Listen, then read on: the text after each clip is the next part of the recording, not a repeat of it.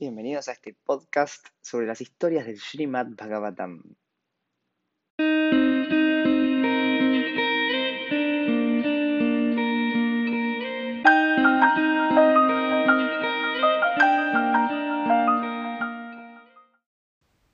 Om Namo Bhagavate वासुदेवाय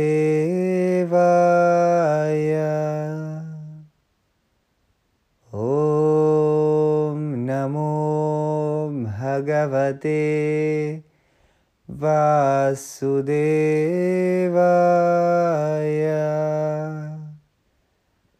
ॐ नमो भगवते Vasudevaya.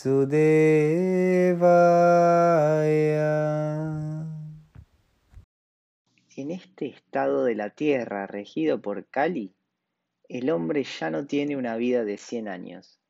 Las enfermedades le roban su juventud y su muerte es prematura. Su cuerpo físico es golpeado por muchos males. Su mente se halla oscurecida por Kama, Kroda, Loba, Moha, Mada y Matsarya, que son los seis grandes enemigos del hombre: la lujuria, la ira, la avaricia, la ilusión, el orgullo y la envidia, además de otros pequeños males. El intelecto del hombre se halla obnubilado por la ignorancia. Si él anhela emerger de esta ilusión llamada Maya, si busca salvar su alma de esta vida pecadora sobre la tierra, debe estudiar los Dharma Shastras, los Puranas y los Vedas. Pero el hombre de hoy en día no tiene tiempo ni inclinación para esta clase de estudios que son tan buenos para él. Por favor, déjanos por lo tanto conocer un simple cavia, un simple poema, estudiando al cual el hombre se pueda tornar puro y bueno y quedar liberado de la esclavitud del karma. El Señor Krishna es la encarnación del Señor Narayana y Él estuvo sobre la tierra durante el Dwapara Yuga. Luego nos abandonó y regresó a su morada celestial, y con Él también se fue el Dharma, o sea, la rectitud. La gente busca a tientas en la oscuridad llamada ignorancia. Por lo tanto, de ti depende, oh divina criatura, que nos digas dónde ha encontrado refugio el Dharma después de la desaparición del Señor Krishna. Ugrashrava se sintió complacido con esta pregunta, sonrió a todos y dijo, yo les voy a decir dónde se puede hallar la rectitud, donde ella ha encontrado refugio luego de que nuestro Señor Krishna abandonara la tierra. El sol se ha elevado, el sol que disipará las tinieblas en la mente del hombre durante esta pecadora edad de Kali. Ese sol es el Bhagavata Purana, compuesto por el sabio Veda Vyasa.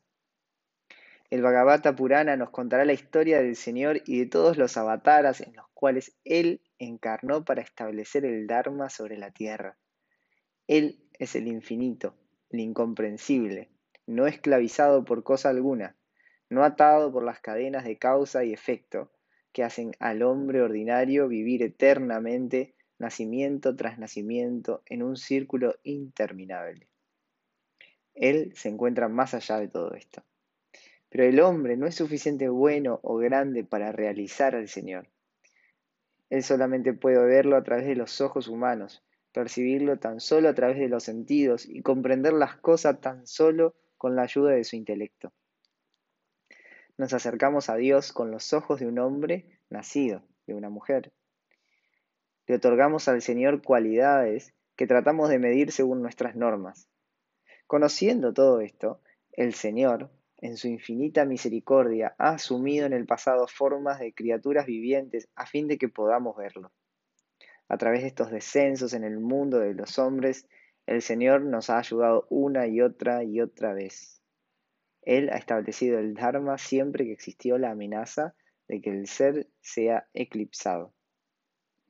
La contemplación de lo absoluto no puede ser posible para el hombre actual, quien se haya subyugado por los pecados que le acosan.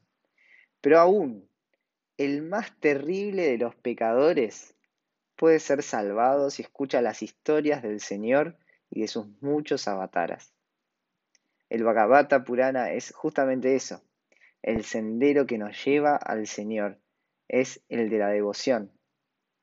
En realidad, es el bhakti, la devoción, lo que vemos como un cordón dorado uniendo a todos los avataras.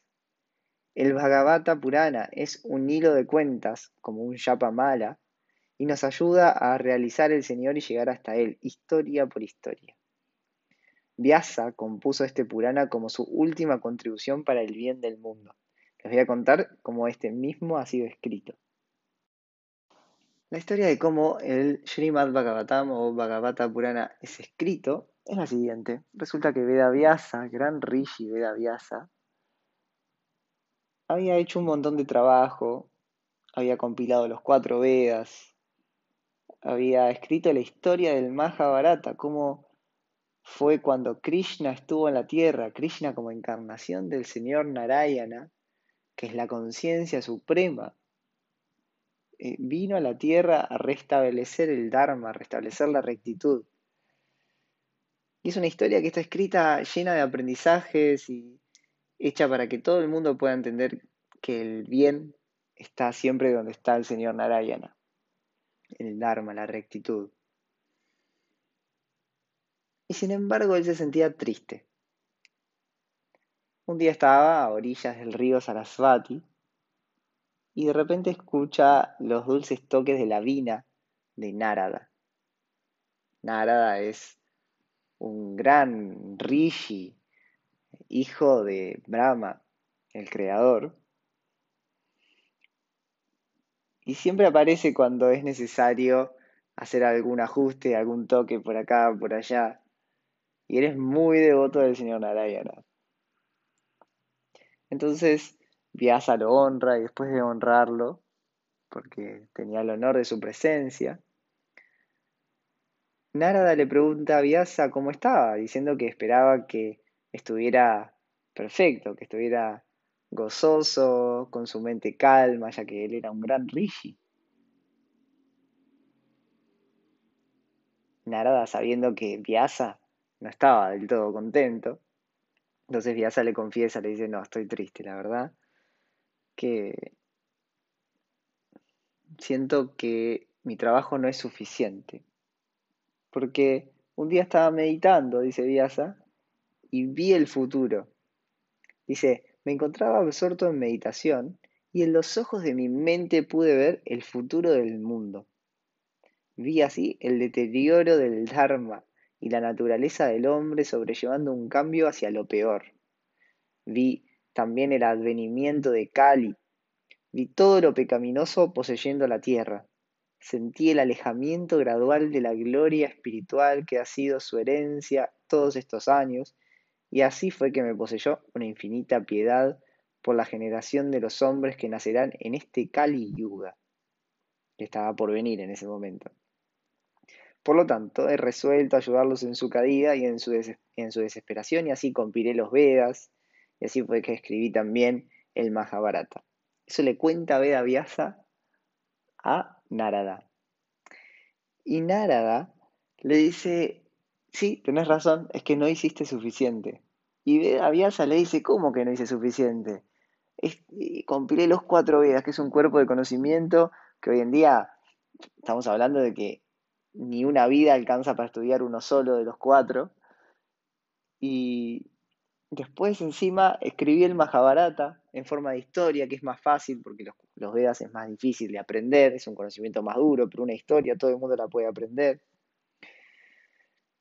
pero no me siento, pero no me siento en paz, tenés razón. Pero decime cómo puede ser que no hice suficiente, ¿qué más tengo que hacer?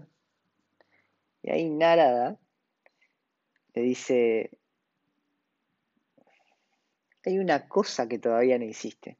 Sin duda que hiciste un gran servicio a la humanidad, pero hay una cosa que no hiciste. Y ahí Vyasa lo escuchaba con, total atención, como, como si fuera su maestro dice, por favor, decime, decime qué es lo que no hice y tengo que hacer y lo hago. Estoy ansioso. Vyasa estaba ansioso. Y Narada le dijo, vos enseñaste muy bien lo que es el Dharma, con la historia que contaste sobre el señor Krishna cuando estuvo en la Tierra. Y sin duda esta es la lección y es correcta, que el Dharma se encuentra donde sea que está el, señor Narayana. Hablaste del Bhagavad Gita, que es una parte del Mahabharata, donde el conocimiento es expresado puramente.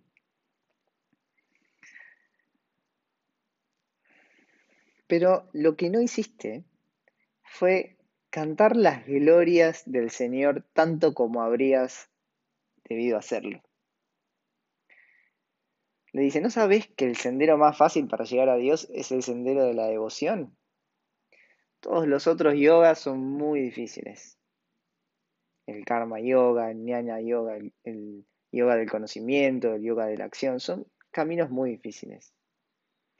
Pero alabar al Señor Narayana, incluso cuando vienen en palabras que no son las correctas, cuando no son cantadas con el tono correcto ni con el ritmo correcto, aseguran sin duda alguna la gracia del Señor Narayana. Es la devoción la que va a hacer que todo lo malo que se encuentre en el hombre salga y la verdadera naturaleza del hombre brille. Y entonces esa naturaleza que brilla va a consumir el fuego, como un fuego, las cadenas del karma, las cadenas de la atadura, que nos mantienen en nacimiento y nacimiento, en sufrimiento y sufrimiento. Y de esta manera el ser humano se va a poder salvar para toda su eternidad.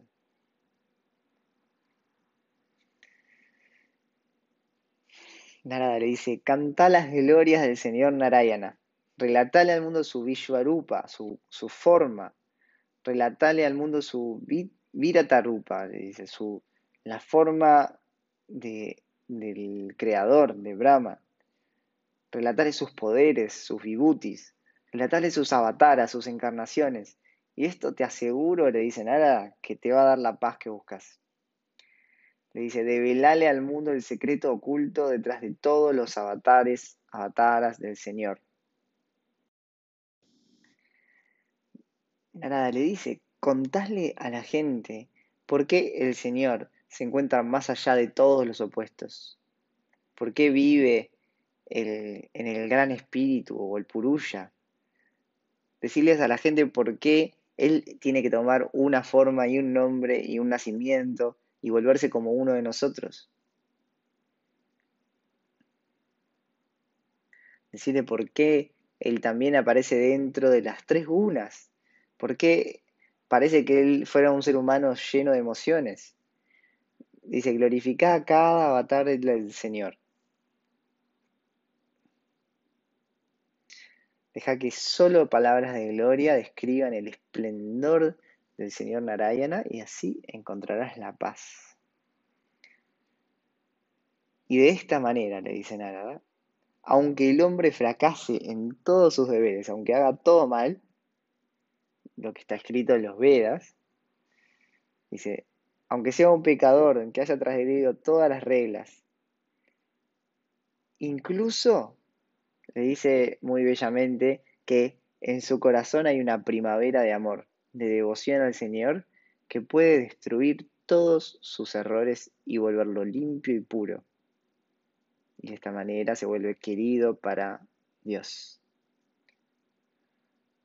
Y le dice, Nara, recuerda, le recuerda a Vyasa, vos mismo sos un avatar del Señor Narayana y viniste a este mundo para beneficio de la humanidad.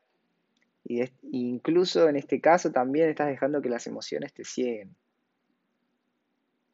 Le dice, recordá quién sos, Vyasa. Despertá de este sueño que te hace olvidar tu verdadera naturaleza y habla todos de los muchos avatares del Señor Narayana y el propósito de cada uno de ellos. Canta las glorias de Narayana una y otra vez y entonces vas a llegar a esa meta que tanto anhelás y vas a obtener la paz en el corazón.